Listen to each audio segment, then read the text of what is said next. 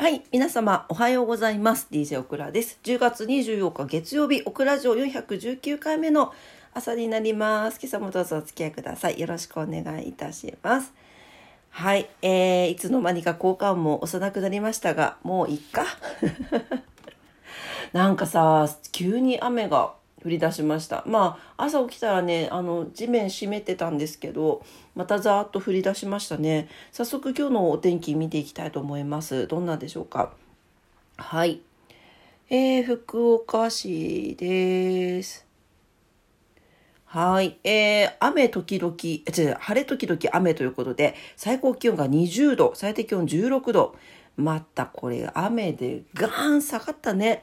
最高気温マイナス4度、えー、最低気温マイナス3度下がっております。昨日よりもだいぶね、体感気温、体感温度、たあの低いと思いますよ。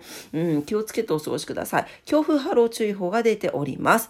一応福岡市、えー、お昼までが50%の降水確率。お昼から18時までは0%、18時から24時までが20%という感じになっていますが、えー、明日も、えー、0時から6時、朝6時まで50%となってますので、ちょっといつ降っていつ止むのかっていうのは読みにくいかもしれないですね。はい。えー、明日も晴れ時々雨になってますので、まあ今日明日はね、ちょっと雨模様気をつけてお過ごしください。はい、糸島です。糸島は、えー、晴れ時々雨ということで、えー、最高気温20度、最低気温15度になってます。えー、糸島も最高気温マイナス4度、最低気温マイナス2度とぐんと下がっておりますね。えー、強風波浪注意報が出ております。はい、えー、東京はどうでしょうかね。東京、東京。はい、えー、東京は、お、お、八王子とか、えっ、ー、と、左側っていうのかな。あっちの方は雨のち、い、曇りのち雨になってて、千代田とか、えー、品川、こっちの方は、えー、右の方は、晴れの、いや、じゃ、曇りのち晴れ。今日逆に読む、逆に読む癖出てるね。はい、えー、曇りのち晴れになっております。はい、えー、極端な寒暖差に注意してくださいということです。うわ、本当だ。最高気温が14度で、最低気温も14度だって。ええーもう一日中寒いじゃん。昨日と大違い。ねえー、今日は雲が多くて朝晩を中心にところどころで雨が降るでしょうということです。えー、強い寒気が次第に南下しますので、群馬県の山は夜になると雪の混じるところがある見込み。うわぁ。最高でも16度前後までしか上がらないでしょうということですね。はい。昨日に比べると日中より比べると10度ぐらい低いそうです。暖かい服装でお過ごしくださいということですね。いや、こんだっけちょっとやめてよって感じね。ねえ。えっ、ー、と、ちなみに今日の朝、えー、冬の便りということで函館で初氷、初霜を観測したそうです。はい。初氷は平年より早かったそうですよ。うん。ということで、急にグインと下がってますのでね、皆さん気をつけてお過ごしください。昨日の夜のオクラ城で言ったにがり湯、おすすめでございます。はい。朝も入りました。はい、えー、それでは今日は何の日に行きたいと思います？24日。24日 ?10 月24日はい。えー、今日はマーガリンの日。国連で世界開発情報の日。暗黒の木曜日、ナンバーポータビリティが、ナンバーポータビリティが開始ということでございます。うん。これさ、あの、マーガリンの日、マーガリンって、なんかそういえば、もうなんか日本だけ？なんか給食かなんかに出てるのって。だからあんまり体に良くないから、結構世界ではあんまりもう売られてないみたいな話を聞いたんですけど、ちょっと定かではありません。すいません。ちょっと、あの、記憶があれなんで。なんかでもそんな話を聞いた気がする。ね。でも、とはいえ、マーガリン別に日本人が作ったわけじゃないんですよ。はい。えー、1969年ですね、えー、ナポレオン3世が当時フランスで不足していたバターの代替品を募集しましたということで、そんな代替品が欲しいぐらいバターって、油って魅力なんだね。人にとってね。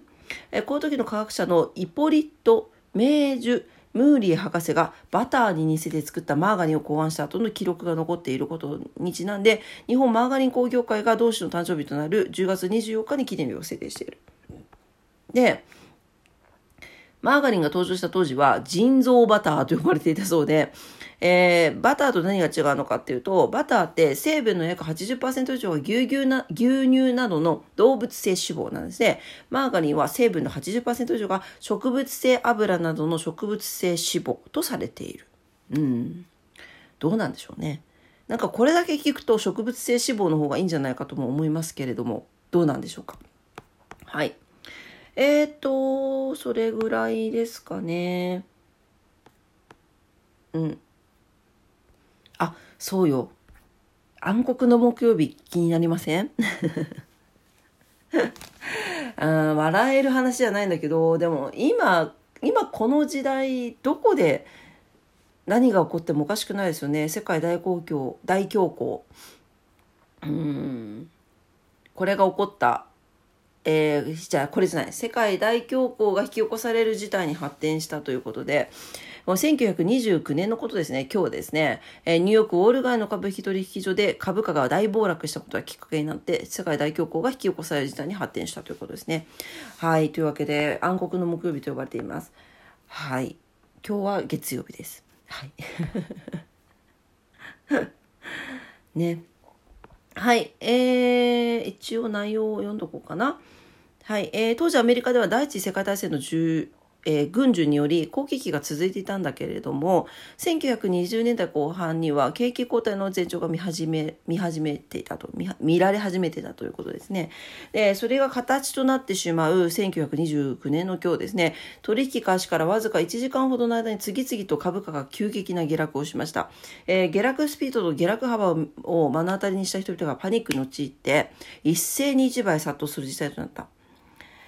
まあね、政府の市場介入等による対応も虚しく、連日売り注文が後を絶たずに、投資家たちのパニック売りが続いたことによって、アメリカ経済が大打撃を受ける結果となったということですね。まあ、これで連鎖的に次々とね、アメリカ依存が強かった国も破綻していって、世界的な大大恐慌へと事態は発展していきましたということですね。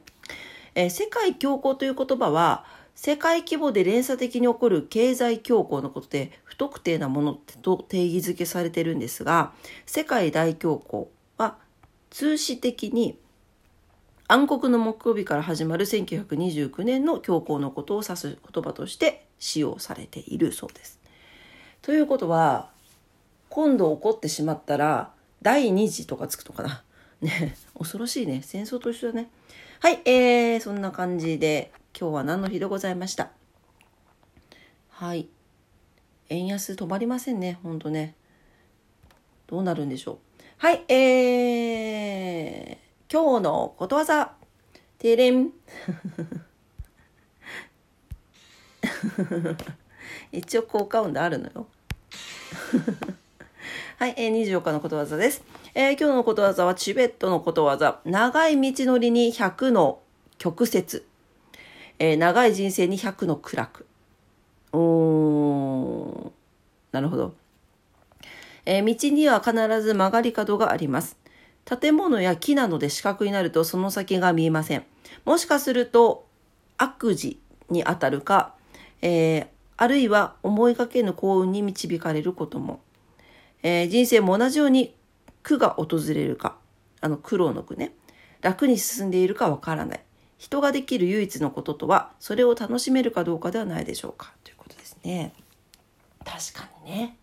それを糧にして次に進むのかとかよく言いますけれどもね。なんでもし今なんか辛いことばっかりとかいう方いるかもしれないです。体が辛いとかね。あとは精神的に辛いとか職場が辛いとかまあいろいろあるかもしれませんがまあこの通りでございます長い道のりに100の曲折長い人生に 100の苦楽ということでいいことも悪いこともあるよということですね。はい。なんでまあ本当に楽しめるかどうかって書いてますけどねまあ精神状態によっては楽しめないこともあるんですよ。で、やっぱ楽しめ、楽しめって言われても楽しめないことは楽しめないんですよ。で、その時は楽しめない自分をやっぱり認めてあげるのこと、こう、噛んじゃった。認めてあげる、あげるのことだって。あげるの 古典かよ。ね、あげることがすごい大事だと思います。認めてあげて、なんかもう次に、次に進むじゃなくて、違う環境に身を置く時間を置いたか、作ってあげるとかね。うん、なんかそういう風にしていくのも大事じゃないかなと思いますけれどもね。はい、というわけで、まあ本当ね、辛いことばかりあってもそれが人生だよということでございます。はい、というわけで今日のことわざでございました。チベットのことわざ、長い道のりに100の曲折、えー、長い人生に100の苦楽でした。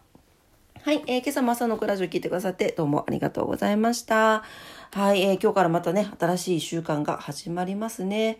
はい、皆様にとって素敵な一日に、素敵な一週間になりますようにお祈りしております。それでは、今朝も聞いてくださってありがとうございました。いってらっしゃい。バイバイ。